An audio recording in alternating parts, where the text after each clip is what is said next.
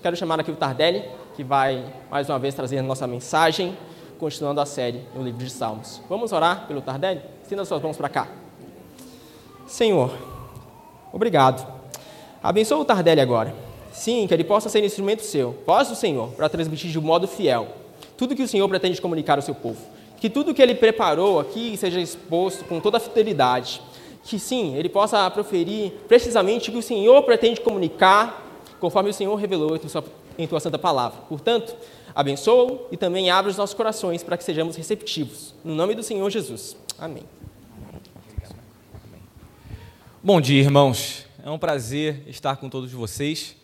Eu faço coro com o nosso irmão Michael e dou as boas-vindas aos nossos visitantes, alguns irmãos pela primeira vez, alguns já retornando nesse ano de 2024. Queria dizer que todos são muito bem-vindos. Aqueles que têm crianças pequenas, como nosso irmão Michael também colocou, vão perceber, a nossa igreja é uma igreja que ama crianças, temos muitas crianças.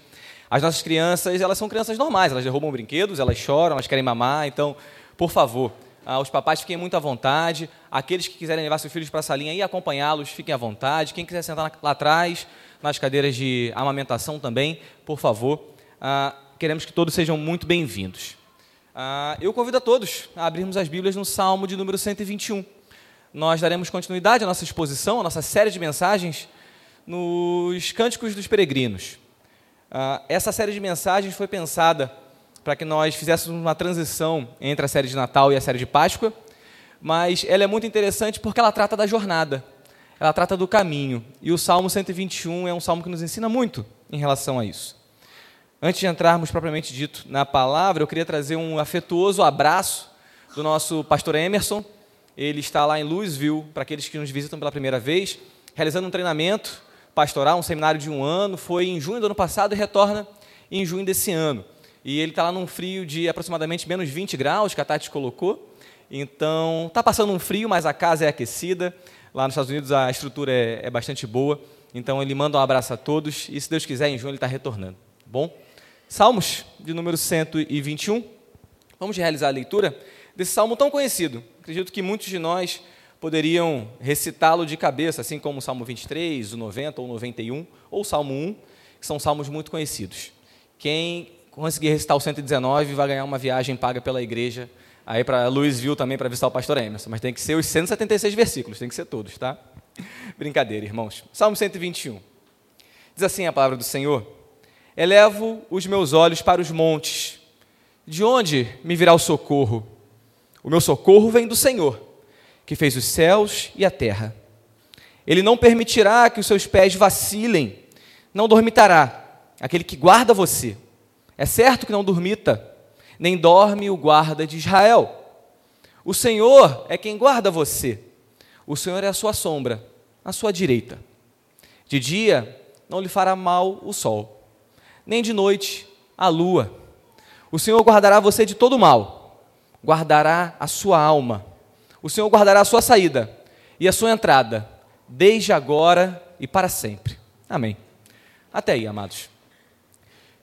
Muitos irmãos já viram, e isso era muito comum lá no Rio de Janeiro, ah, algumas Bíblias sobre alguns suportes abertas no Salmo 121 numa casa, infelizmente algumas delas empoeiradas, mas no Salmo 121, por vezes no Salmo 90, por vezes no Salmo 91, por vezes no Salmo 23, que são os mais conhecidos.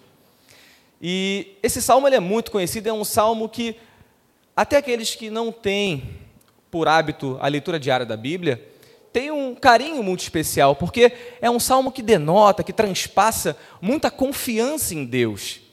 Ele enche os nossos corações de uma certeza de que nada abala o amor e o cuidado de Deus sobre nós, e é verdade. Só que, por vezes, nós tratamos a palavra de Deus, tratamos as Escrituras, como aquela eu esqueci o nome, eu até anotei aqui. Caixinha de promessas. Eu não sei, acho que tem mais de 35, vai lembrar disso. Eram umas pequenas sacolinhas com um versículo, que você sacava aquele versículo e você lia aquele versículo durante o dia. Era toda colorida. Aí você guardava, botava no estojo, levava para a escola. É a versão raiz do Glorify. Né? Tem um aplicativo que o pessoal posta todo dia lá no, no Instagram. É essa versão raiz, mas deve ter uns 25 anos de idade isso aí. E nada de errado, amados, pegar um versículo e ler. É uma benção, é muito melhor estar em contato com a palavra de Deus do que gastando tempo com outras coisas.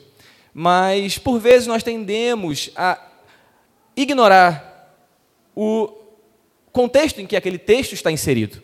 Nós tendemos a ignorar até aqueles textos famosos e conhecidos, João 3,16, Salmo 121, Gênesis 1, a gente pode falar aqui alguns de cabeça, que nós conhecemos, nós recitamos, Filipenses 4, tudo posso aquele que me fortalece.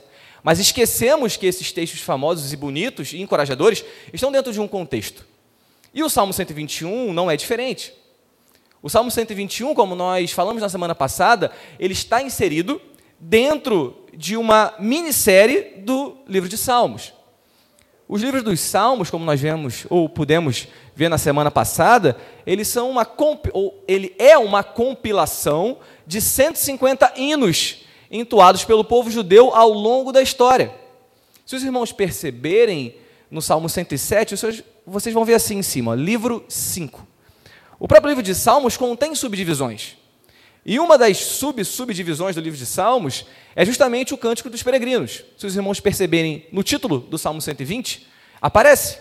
E percebam comigo no, no título do Salmo 121, nas Bíblias de vocês: Cântico de Peregrinação.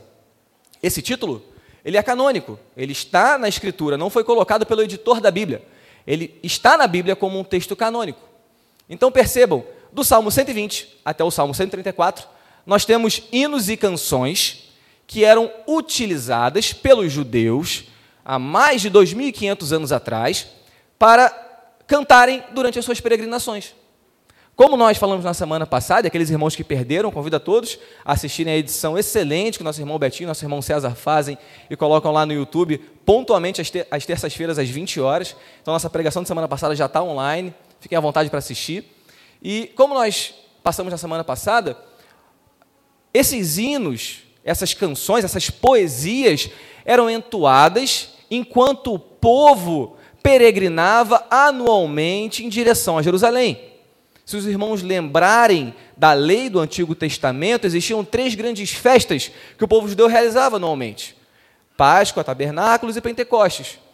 E o judeu fiel, ele tinha a regulamentação, ou a ordem, a norma, de peregrinar até Jerusalém, a cidade santa, onde havia o templo e onde os sacrifícios eram realizados, para adorar a Deus naquele lugar.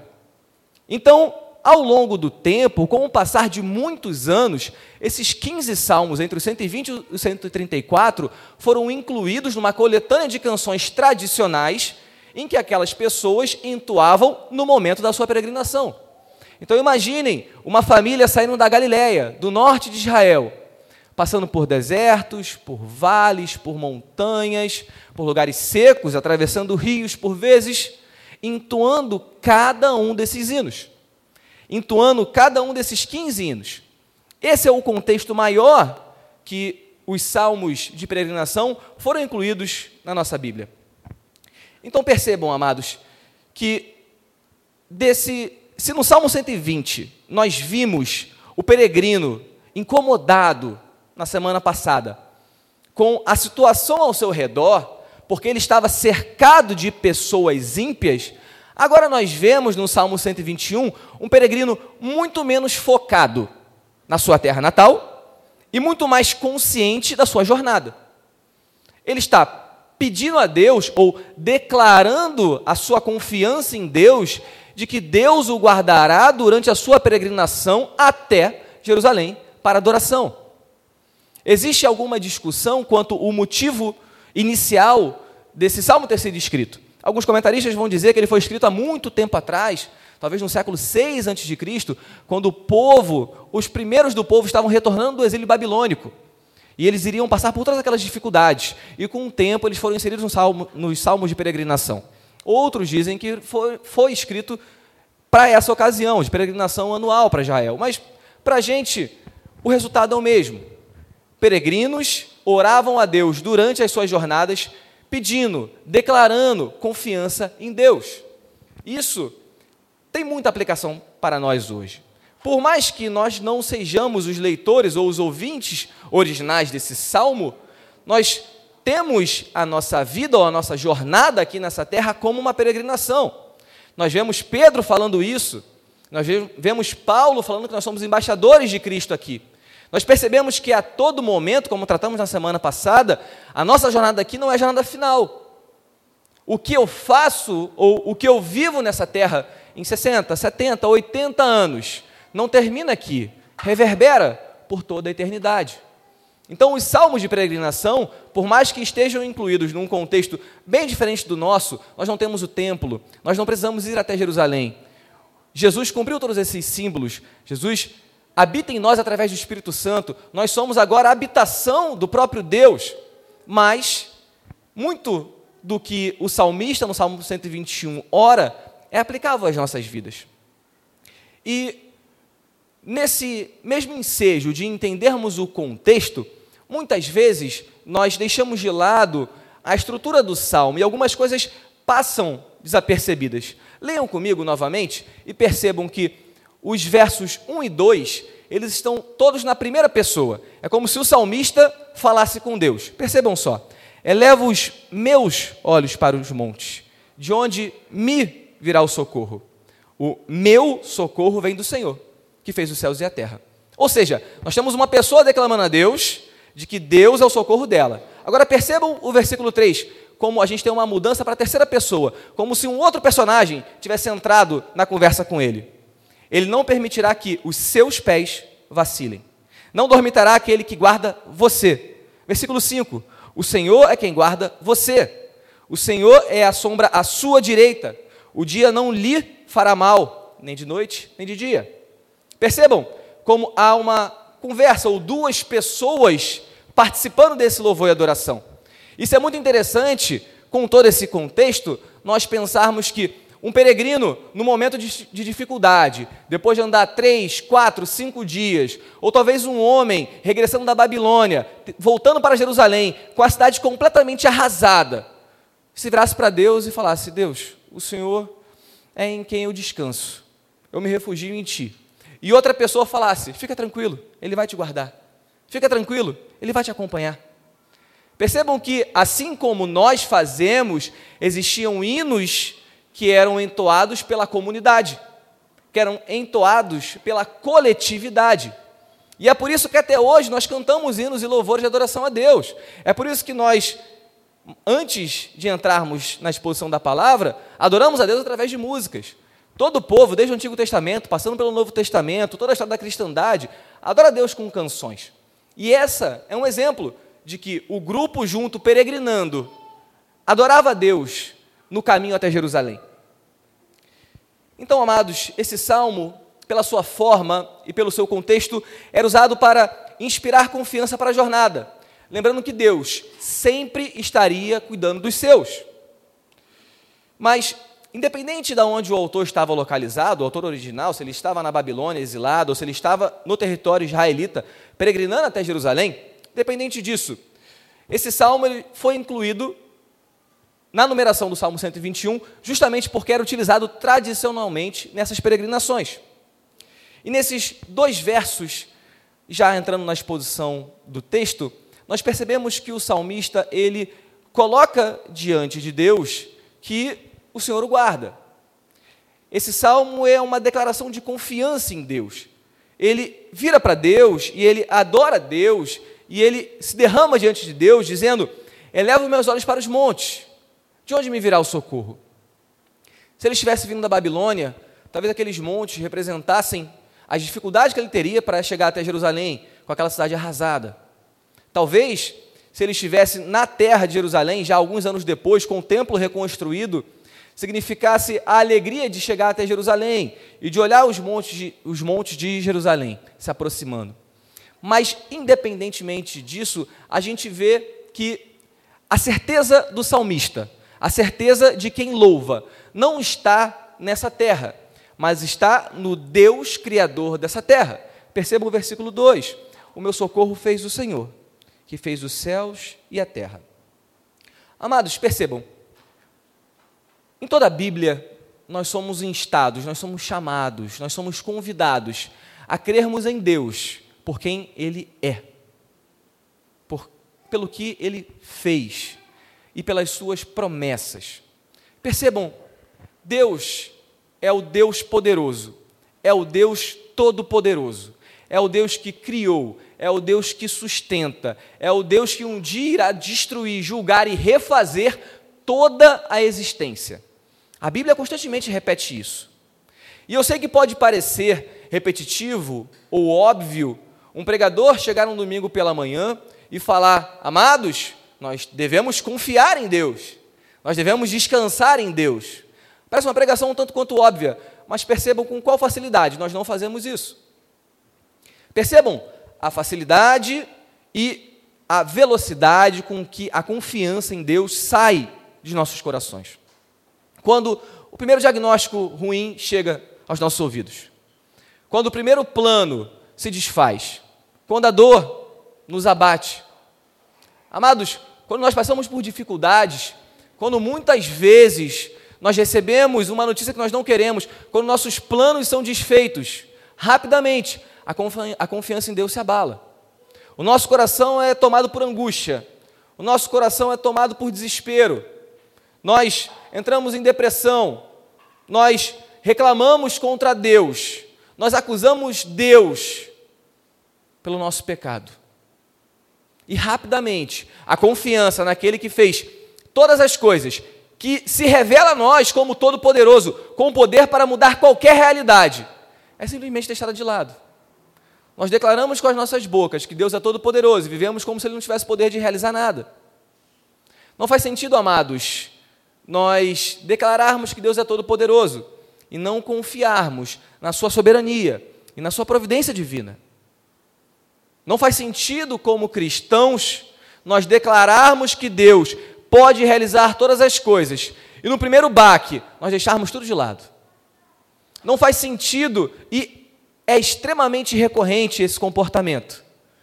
De na primeira dificuldade, na primeira porta fechada, no primeiro emprego que se passa, na primeira tragédia que eu vivencio, eu deixo Deus de lado e eu procuro respostas em qualquer outro lugar, menos na sua soberania e na sua graça e no seu amor e na sua misericórdia. Amados, todos nós passamos por, momentos difíceis. A nossa peregrinação aqui nessa terra, e essa é uma tônica dessa série de mensagens. A nossa peregrinação nessa terra é sim marcada por dores, por lutas. O salmista, o compositor desse salmo, ele certamente passou por dificuldades em, suas vida, em sua vida. Mas isso não o impediu em nenhum momento de chegar a Deus e falar: Deus, eu confio no Senhor. O Senhor é o meu refúgio. O meu socorro vem de ti e eu descanso em ti. Essas palavras não significam que nós não teremos dificuldades, amados, mas que o nosso Deus caminha ao nosso lado, na nossa peregrinação. Que Deus é misericordioso e que Deus é bom, apesar do nosso pecado. A verdade que o salmista coloca em destaque, de maneira muito clara, é: eu confio em Deus, porque Ele é todo-poderoso, porque Ele pode realizar todas as coisas. Isso deveria bastar para nós. E a Bíblia é repleta, repleta de mensagens como essa. Acompanha comigo, nosso irmão César projetará para a gente Mateus 6, versículos 25 a 27. Nós expusemos esse texto no passado, na série de sermões, na série de pregações no Sermão do Monte. Jesus fala: Por isso digo a vocês, não se preocupem com a sua vida, quanto ao que irão comer ou beber, nem com o corpo, quanto ao que irão vestir. Não é a vida mais do que o alimento, não é o corpo mais do que as roupas. Observe as aves do céu, que não semeiam, não colhem, nem ajuntam em celeiros. No entanto, o Pai de vocês, que está no céu, as sustenta. Será que vocês não valem muito mais do que as aves? Quem de vocês, por mais que se preocupe, pode acrescentar um côvado ao curso de sua vida? Ou então, Romanos 8, 29, todas as coisas cooperam para o bem daqueles que amam a Deus e que foram chamados segundo o seu propósito. Um outro texto que nós pusemos no ano passado, Filipenses 4, versículos 6 a 7. Não fiqueis preocupados com coisa alguma, antes sejam conhecidas diante de Deus. Todas as vossas ansiedades, através de orações e súplicas, com ações de graças. E a paz de Deus, que excede todo entendimento, guardará os seus corações e mentes em Cristo Jesus. Amados, a Bíblia é permeada de promessas de confiança em Deus. Não confiança na falta de tribulação, mas confiança mesmo através das dificuldades. A confiança do salmista é tanta que ele fala: O meu socorro é o Senhor. Se ele expõe que Deus é o seu socorro, ele está pressupondo que dias ruins virão, que dias que ele precisa de socorro existirão. E mesmo assim ele confia em Deus, ele descansa em Deus. Amados, nós tratamos isso em algumas vezes no ano passado, mas em muitas ocasiões a nossa incapacidade de confiarmos em Deus revela um problema muito maior, que é a nossa falta de fé.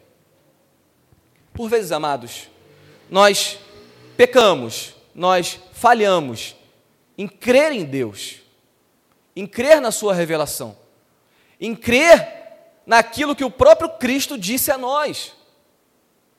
Nós visitamos a igreja domingo após domingo, nós nos batizamos, fazemos profissões de fé, nós caminhamos no G6, realizamos discipulado, pregamos, ensinamos, e quando passamos por dificuldades, nós esquecemos de tudo. Isso revela o quanto nós precisamos estar arraigados diariamente, buscando fé em Deus. E amados, não se enganem, a fé é um dom. Deus nos dá. Nós precisamos diligentemente pedir a Ele para que Ele enche nosso coração de fé e retire de nós toda e qualquer incredulidade em Suas promessas. Para que nós possamos dizer, como o salmista disse: Eleva meus olhos para os montes, de onde me virá o socorro? Meu socorro vem do Senhor, que fez os céus e a terra. E amados, o peregrino do Salmo 121, após depositar a sua confiança em Deus, ele é lembrado pelo seu companheiro de viagem de algumas verdades. Lembram-se que nós temos uma mudança da primeira para a terceira pessoa, do versículo 2 para o versículo 3? Então, depois de expor sua confiança a Deus, ele tem uma resposta de um amigo, de um companheiro. E esse companheiro lembra ele de um detalhe muito interessante, que diz no versículo 3: Não dormitará aquele que guarda você, nem permitirá que seus pés vacilem.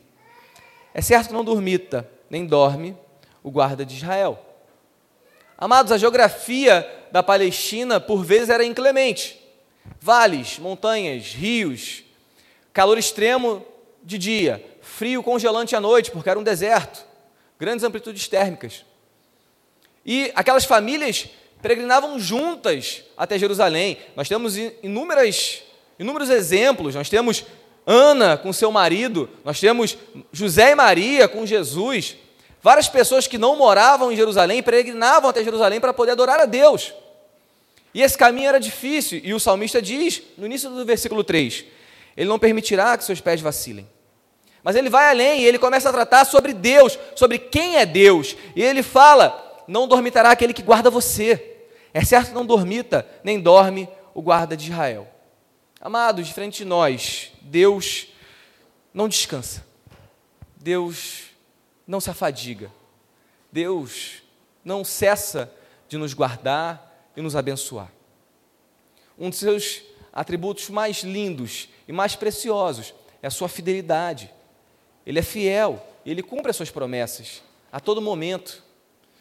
Amados, temos muitos militares aqui e essa comparação é interessante. Na Marinha, nós temos que você chegar atrasado ou faltar a um serviço em que você está de guarda é punido com menos rigor do que se você estiver de guarda e você deixar o seu posto. Isso faz todo sentido, porque se uma pessoa falta, ela pode ser reposta. Agora, se uma pessoa é negligente na sua vigília, ela coloca, coloca todo o contingente, todo o efetivo que confiou nela em perigo.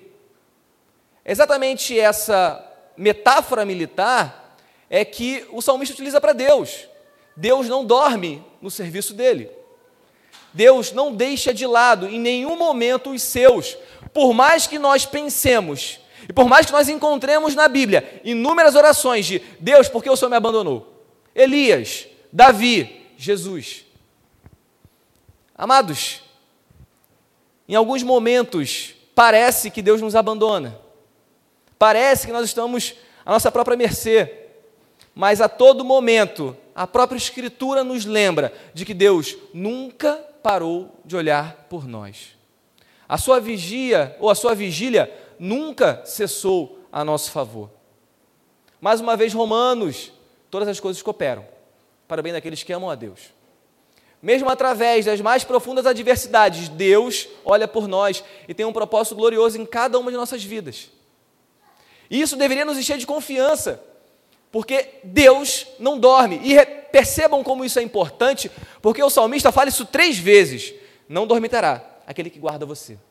É certo que não dormita, nem dorme o guarda de Israel. Amados, aqui nós somos automaticamente levados a lembrarmos de Elias, quando ele está contra os 400 profetas de Baal. E enquanto os profetas pedem a Baal para que ele envie fogo do céu, Elias caçou daqueles falsos profetas e fala: Olha, talvez Baal esteja no banheiro, ou talvez Baal esteja dormindo. Aqui nós temos uma referência bastante direta a esse evento. E percebam, amados, que muitos, muitas daquelas coisas que nós colocamos como deuses em nossas vidas, elas dormem. A economia, o dinheiro, ele dorme. Por vezes ele nos abandona. Por vezes as nossas esperanças no mercado, elas não se concretizam. Por vezes o Deus da fama ou o Deus das notícias nos abandona. Abandona muitas pessoas que confiam neles. E uma pessoa que estava na mídia, no dia seguinte, não existe mais. Às vezes a nossa confiança em nós mesmos, nossa confiança em nosso braço forte, que nós colocamos como um Deus e idolatramos, nos abandona. E quem nós temos? Ninguém. Nada, se nós não confiamos em Deus. A metáfora de que Deus não dorme nos lembra que só um no universo inteiro tem poder para nos guardar dioturnamente, tem poder para nos acompanhar a todo momento, tem poder para caminhar ao nosso lado. E é justamente isso que nós encontramos no verso 5. Leiam comigo, amados. O Senhor é quem guarda você. O Senhor é a sua sombra, a sua direita. Versículo 6: De dia não lhe fará mal o sol, nem de noite a lua. Amados, ao mesmo tempo em que nós somos lembrados que Deus é todo-poderoso, o Criador do universo, e que por isso nós podemos confiar nele, nós também somos lembrados de que Deus é um Deus pessoal, de que Deus é um Deus que anda ao nosso lado, é um Deus que andava ao lado dos peregrinos que cuidava daqueles que estavam buscando, que cuidava daqueles que estavam indo em direção a Jerusalém para o adorar. Amados, a verdade de que Deus é um Deus pessoal, é um Deus com quem eu me relaciono, é um Deus que escolheu habitar em mim através do Espírito Santo. Essa verdade deve ser muito cara, muito preciosa à Igreja de Cristo. Amados, nós não, não, não negligenciamos as nossas esposas, nós não negligenciamos nossos filhos, nós não negligenciamos nossos pais. Por que nós negligenciamos a Deus? Porque Deus é deixado de lado três, quatro, cinco dias, seis dias consecutivamente e eu só busco no domingo. Por que nós temos por hábito muitas vezes não orar, não ler a palavra, não conversar com esse Deus pessoal que se revela como um Deus que caminha ao meu lado, com a minha sombra? Amados, o amor de Deus nos constrange. O amor de Deus nos convida a refletirmos sobre quais são as prioridades das nossas vidas, a quais são os motivos ou as intenções pelas quais eu ajo, em que eu invisto tempo, no que eu gasto a minha energia, em mim mesmo, no meu corpo, para ganhar dinheiro, para ter saúde, tudo isso, amados, é excelente. Recursos financeiros são dádivas de Deus, ter saúde é uma bênção. Buscar conhecimento, glória a Deus, é muito bom. Mas a partir do momento que isso toma o lugar de Deus na minha vida, isso torna um pecado.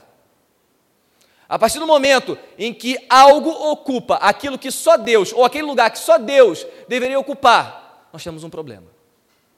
E esse problema é a idolatria. E com que facilidade, amados, nós tiramos Deus do centro das nossas vidas e colocamos qualquer outra coisa. Uma série, um filme, um hábito, um motivo de alegria, a família, o trabalho. Com que facilidade nós tiramos Deus do lugar onde só Ele poderia estar e colocamos qualquer outra coisa. E aí nós tiramos Deus do centro das nossas vidas. Nós saímos do rumo da peregrinação e nos vemos sozinhos. E Deus fala: eu estou ao seu lado. Amados, Deus deve ser o centro da nossa existência. Deus deve ser o centro de nossas vidas. Ele nunca nos abandona, mas por vezes nós o negligenciamos por escolha nossa. Amados, que Deus seja o centro das nossas vidas, dia após dia. E um fato que nos encoraja a isso é que, eu não sei por quantos de nós já passaram por isso, ou já viveram momentos assim, em que você está longe de Deus, em que você está frio, cansado, e Deus cuida, e Deus te dá uma palavra, e Deus se revela a você. Ele não precisava, você não merecia, eu não merecia, mas Ele faz. Ele é um Deus pessoal. Ele é um Deus que se preocupa com cada um de nós. Ele é um Deus que se revela como o Criador e o sustentador do universo, ao mesmo tempo que cuida de cada uma de suas criaturas. Amados, nesse, nesse contexto em que nós somos chamados a caminharmos com Deus ao nosso lado, nós podemos entender, por exemplo, as palavras de Paulo em Filipenses 4, versículo 11, 12 e 13. Aprendi a viver contente em toda qualquer situação. Sei o que é passar necessidade e sei também o que é ter em abundância. Aprendi o segredo de toda e qualquer circunstância, tanto de estar alimentado como de ter fome, tanto de ter em abundância como de passar necessidade. Tudo posso naquele que me fortalece.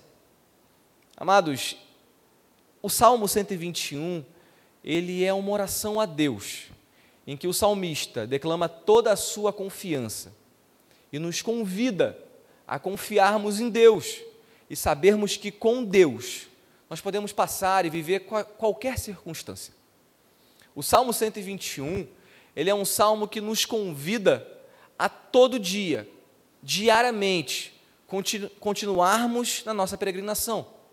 É um salmo que nos chama a cada dia ao arrependimento, à paz, a deixarmos todas as nossas angústias, toda a nossa depressão, todo o nosso choro, todo o nosso medo, ou utilizando as palavras de Jesus, todo o nosso fardo nos ombros de Cristo.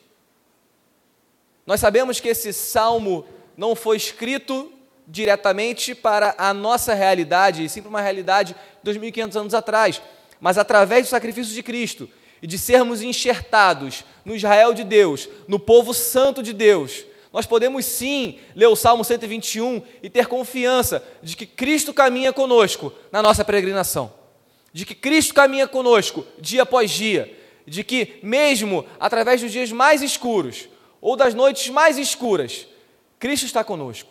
Mesmo nos dias de sol escaldante, Ele, é, ele está ao nosso lado e é a nossa sombra.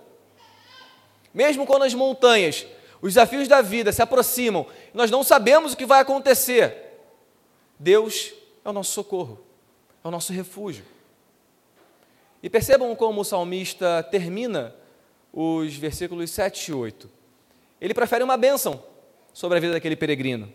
Diz assim: O Senhor guardará você de todo mal, guardará a sua alma, o Senhor guardará a sua saída e a sua entrada, desde agora e para sempre.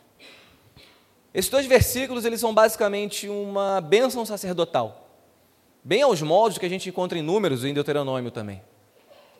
Esses dois versículos, eles simplesmente nos lembram que aquilo que há de mais importante é a bênção de Deus em nossas vidas. Nada na jornada poderá nos afastar de Deus. Nada na jornada poderá nos separar das, das mãos de Deus. Se os irmãos lembram das exposições que foram realizadas no final do ano passado, nos meses de outubro e novembro, sobre as doutrinas da graça, o Senhor nos sustenta. Até o final, o Senhor não deixa os nossos pés vacilarem. Até o fim, o Senhor apacenta as suas ovelhas, e se das cem, uma se perder, Ele vai atrás. Ele busca essa centésima e traz de volta para o seu aprisco. Amados, as promessas de Deus são colocadas de maneira que nós possamos descansar. São colocadas de maneira que nós possamos acreditar que Deus é o supremo pastor, que Deus é o supremo guardião, que Deus é o supremo vigia Cabe a nós, amados, confiarmos e entregarmos diariamente a nossa vida a Cristo. Cabe a nós, amados, descansarmos diariamente nessas verdades. Cabe a nós não negligenciarmos a confiança que o Senhor nos oferece, que nós iremos cumprir essa jornada e chegaremos um dia na Jerusalém Celestial e habitaremos por toda a eternidade com Cristo, se nós crermos no sacrifício do seu Filho em nosso favor. Amém? Vamos orar? Senhor nosso Deus e nosso Pai, nós te agradecemos, ó Deus, pela Sua bondade, pelo Seu amor, pela Sua graça. Deus, o Salmo 121 é um salmo simples, é um salmo conhecido, é um salmo que a todo momento nós temos contato, mas ele traz uma verdade que nós pedimos a Ti que nunca sai dos nossos corações. O Senhor é nosso refúgio, o Senhor é nosso socorro. O nosso socorro está em Ti. A nossa esperança está em Ti. Nós ansiamos por Ti. Ó Deus, os nossos olhos não devem estar focados em mais nada. Tudo aquilo, ó Pai, que existe é para a Sua glória. As nossas vidas, ó Pai, devem ser para a Sua glória. Nos ajuda a vivermos assim. Nos ajuda a tirarmos os olhos desse mundo. Nos ajuda a tirarmos os olhos das dificuldades, e dos perigos da jornada. Nos ajuda, ó Pai, a durante essa jornada que existem momentos dolorosos, em que nós passamos por momentos difíceis, nós possamos descansar em Ti, nós possamos confiar em Ti, que nós possamos com confiança declarar que só Tu és o nosso socorro e que nós só esperamos em Ti. Nós não confiamos, ó Pai, no dinheiro, nós não confiamos na saúde, nós não confiamos na beleza, nós não confiamos no trabalho. Nós não confiamos, ó Pai, em nós mesmos. Não, Senhor. Nós esperamos em Ti. O nosso socorro está em Ti. Nos ajuda a vivermos essa verdade a cada dia. Nos ajuda, ó Pai, a orarmos esse salmo com confiança e com a certeza de que o Senhor nos guardará durante todas as nossas vidas e que estaremos contigo por toda a eternidade. É isso que nós te pedimos e te agradecemos, ó Deus. Em nome de Jesus, amém.